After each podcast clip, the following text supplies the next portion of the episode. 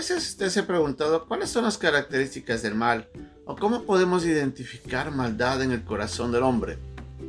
Hoy día vamos a ver en la lección de Un Momento con Dios cómo el Señor Jesucristo enfrentó uno de los actos más horrendos del hombre, el rechazo, por el rechazo generado a causa del odio y todas las cosas que ese odio generó en la mente y en el corazón de los sacerdotes, quienes buscaron de alguna manera eliminar lo que tanto ellos odiaban, al mismo Señor Jesucristo. Es nuestra lección de un día, aquí en un momento con Dios.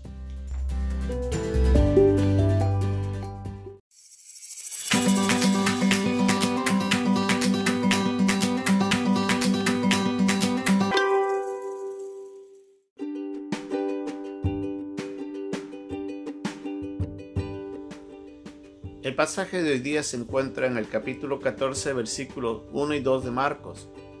Dos días después era la Pascua y la fiesta de los panes sin levadura, y buscaban los principales sacerdotes y los escribas cómo prenderle por engaño y matarle.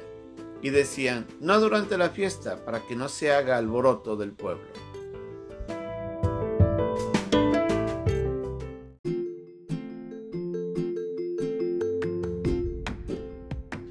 El Señor Jesucristo había estado debatiendo con ellos todos los días. En estas últimas horas que hemos visto, el Señor ha respondido muchas de las preguntas que estos escribas tenían, que los saduceos tenían, que los fariseos tenían, que los sacerdotes tenían.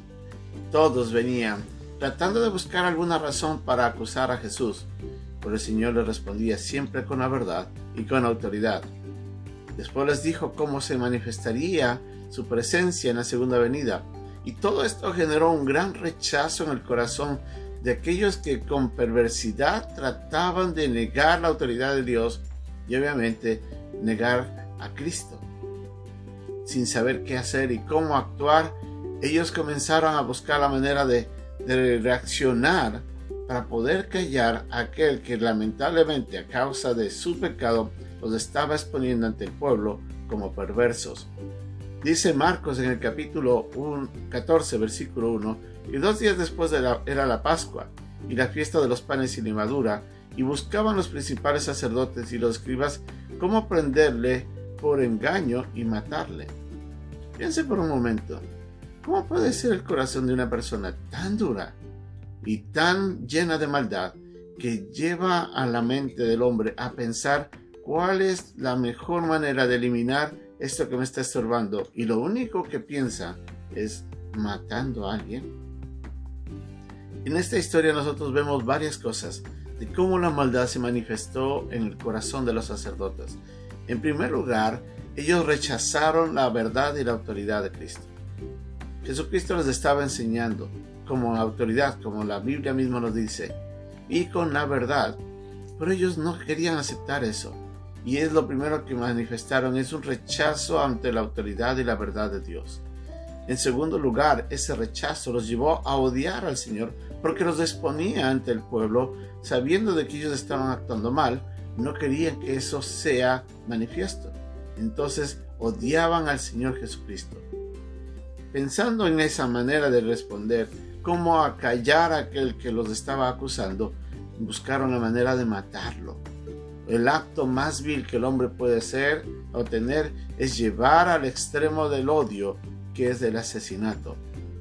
Desde el mismo ejemplo que tenemos allá en los primeros días del hombre, cuando Caín, rechazando a Dios y rechazando la piedad de su hermano, fue y lo mató y asesinó a Abel. De la misma manera, aquí los sacerdotes buscaban la manera de eliminar de la manera extrema lo que más ellos odiaban, y en este caso querían matar a Jesús. Para lograr ese cometido no encontraron ninguna causa justa y lo único que encontraron fue hay que engañar y hay que mentir. Buscaron la manera injusta de cometer algo injusto. Y aparte de eso, como tenían miedo ante el pueblo porque sabían de que el pueblo reconocía la autoridad de Jesús y lo amaba, en ese momento lo único que dijeron es, vamos a hacer esto después de que pase la, la, Pascua. Y de esta manera actuaban cobardemente no tenían ni siquiera el valor de actuar eh, de frente porque sabían que estaban haciendo mal y para evitar más problemas quisieron hacerlo de una manera cobarde. Después de eso, como no sabían cómo actuar, entonces buscaron la manera de, de actuar en secreto. Todo esto que confabulaban lo hacían en secreto, para que nadie se entere. Dice la Biblia de que las personas que actuamos en pecado, actuamos siempre en la oscuridad del secreto. Es ahí donde, por ejemplo, el ladrón roba. Cuando va a robar, lamentablemente, de noche, cuando nadie lo ve. Cuando va a mentir, no lo pone público, lo hace en secreto. Y es la manera de cómo se manifiesta la maldad. Y la única forma que llegaron a hacer es buscando la traición. Buscando a Judas, ellos buscaron y encontraron la persona que podía ayudarles a cumplir todo este cometido. Y de esta manera llegaron a apresar a Jesucristo bajo la traición de un hombre que tampoco aceptó y nunca recibió la verdad del Señor, sino que lo rechazó. Estas son algunas de las manifestaciones de la maldad. Y obviamente hay otras tantas más. Pero en estos ejemplos nosotros nos damos cuenta cuán perverso puede ser el corazón del hombre. Jeremías nos dice de que es engañoso y perverso. Y nadie lo puede ah, conocer tanto como Dios. Dios que mira nuestra maldad, que mira nuestro pecado, Él sabe cuán perverso puede llegar a ser nuestros actos. Pero la verdad es que muchos de nosotros en algún momento, si no lo hemos hecho, lo hemos pensado el solo hecho de pensar en hacer cosas viles, ya estamos manifestando nuestra maldad en nuestro ser, en nuestro interior. Recuerde que el pecado que vino a, introducirse en el mundo y por el pecado eh, de, de Adán entró el pecado en todo hombre, a todo el mundo. Todos manifestamos maldad. No hay una sola persona que pueda decir yo no soy malo. Lamentablemente, estas son algunas de las manifestaciones, pero hay otras tantas más que muchos de nosotros también hacemos o solamente pensado o algunas veces cometido.